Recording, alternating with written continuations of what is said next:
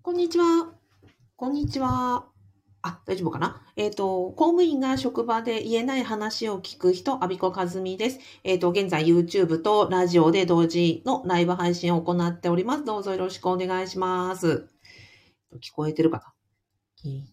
もし聞こえてたらね、チャットとか、あの、メッセージいただけたら嬉しいです。では、では、今日はですね、えっ、と、メルマガ読者さんのご質問にお答えしたいと思います。えっ、と、豊志さんとおっしゃいます。とですね、公務員がボランティア活動でスポーツのクラブチームを率いても大丈夫か、それから NPO 法人を立ち上げてもいいかというテーマです。ですので、このラジオや YouTube をご覧いただきますと、公務員をしながら、プライベートでいろんな活動をされている、その代表者になったりとか、NPO を立ち上げたいなということを思ってらっしゃる方のあの参考になると思いますので、どうぞよろしくお願いいたします。はい。ではでは、まずはですね、豊志さんのお悩みを、えっ、と、あ、マキさんありがとうございます。あ、ちゃんと聞こえてるかな？大丈夫そうかな？もしなんか、あの、聞こえづらいとかあったら言ってくださいね。と今日のお悩みは、えっ、と、豊吉さんからです。私自身はボランティアコーチとして地域のスポーツ少年団、過去サッカーで指導者をやっております。中学校年代のチームが近隣になく、中学校の部活動もないため、保護者の方から中学校でも続けたいが通えるチームがないため、続けられる環境が欲しいと相談を受けているところです。そこで、チームを立ち上げて、えっと、活動を行うための検討を行行っているところですが、代表者としてチームに携わることは可能でしょうか？もちろん報酬はもらわずにいますが、クラブチームとなるため、NPO 法人とする必要があるかもしれませんということです。はい、ありがとうございます。と、あ、ありがとうございます。キロイに聞こえているということでよかったです。えっと、結論から申しますと、えーチームの代表となってもいいですし、NPO 法人を立ち上げるのも大丈夫です。で、多分、心配されているのは、えっと、NPO 法人を特に立ち上げられた場合だと思うんですが、これは、あの、内閣府も人事院も、あの、OK というふうに言っております。で、なぜかというと、NPO はノンプロフィットオーガニゼーション。え、待ってよ、待てる ?NPO ですよね。うん。ノン、あの、プロフィットオーガニゼーションなので、非、え特定非営利法人ですよね。なので、営利ではないので、えっ、と、法人の代表となっても大丈夫ということで、それは、あの、お墨付き出てますので、ご安心ください。ただ、えっ、と、自治体、あこえ今回、豊志さんは、自治体にご勤務じゃないかなと思うんですね。まあ、国でもそうですけども、とご自身の職場の兼業許可申請のあの様式などを確認いただいて、NPO 法人であるから、あのこここういう目的で立ち上げますと、で、まあ、兼業するんだけども報酬はもらわないとかですね、どういう趣旨で、例えばこういうサッカーのあのクラブチームの、まあ、運営上必要なためみたいな感じで理由と、あの、お立場などを提出して許可をもらって、えーという必要があるかもしれませんので、ご自身の職場で、えー兼業許可申請の様式を確認してください。あ、やすさんありがとうございます。というところです。で、まあ、こういう時に、どうしてここにね、私のメルマガの質問フォームにいただいたかというと、きっと、これをそのまま上司に言っても大丈夫かなってご不安だったんじゃないかなと思います。で、こういう時に考えていただきたいのは、この活動を、えっ、と、上司が見た場合に、上司は何て言うかなっていうことを相談、想像していただきたいと思うんですね。で、どうでしょうか？あの、私がもし豊志さんの上司で、豊志さんのこの活動を見たらですね、私だったらこう言いますね。豊志さんと、あのね、本業、仕事も忙しい中に休日とかの合間を縫って、こんなね、ボランティアで地域のために、あの、活動されてるのは非常にね、あの、誇らしいと。特にですよ、豊志さんは、その、サッカー少年団で、少年たちにも、あの、あれですよ、慕われていらっしゃるわけですよね。だから指導者をされてるわけですよ。で、なおかつ、小小学校のであのサッカー選手たちが中学校になっても豊志さんの、えー、と指導を受けたいと思ってどれほどの何て言うんでしょうかね素晴らしい指導者なのかと私は感動しましたよね。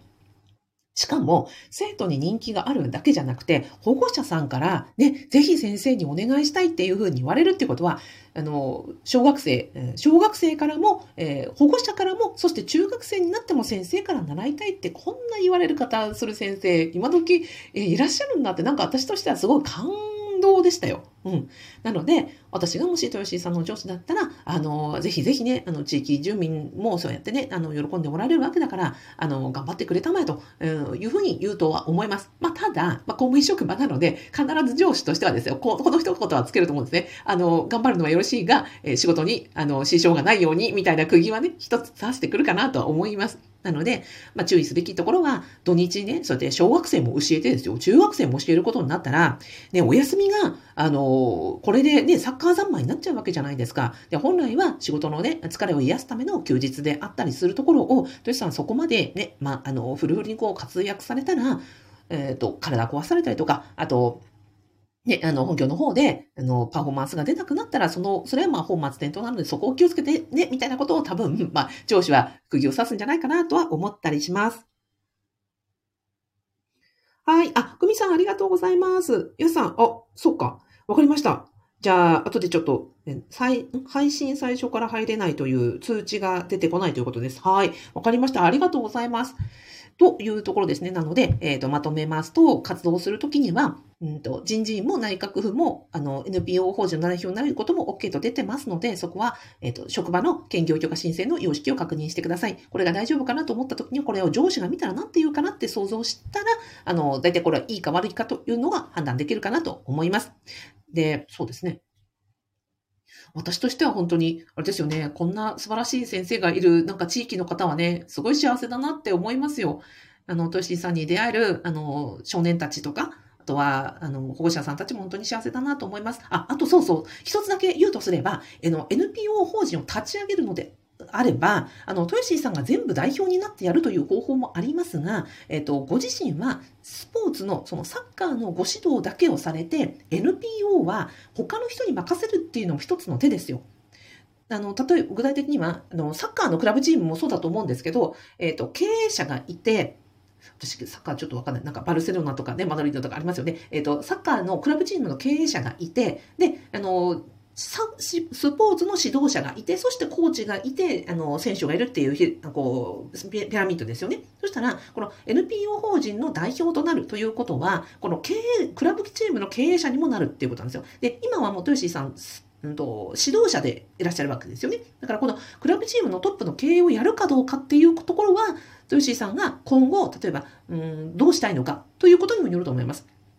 で、この、うん、NPO 法人の代表につくということは、例えばですよ、経営者なので、帳簿をつけたりとか、その手続き、法人の申請の手続きをしたりとか、そういう、まあ、事務的な作業とか、あとはね、費用をこれに使うのとか、あの、お金の管理とか、そういうところもね、全部全部やることになると思うんですね。だから、それを豊志さんがやりたいと思うのであれば代表になったらいいと思います。ただ、でもお仕事があって、ね、このスポーツの指導、小学生も中学生も教えるとなれば相当お忙しいので、私がその、トゥーシーさんがスポーツの、うんと、サッカーの指導に、えー、専念したいのであれば、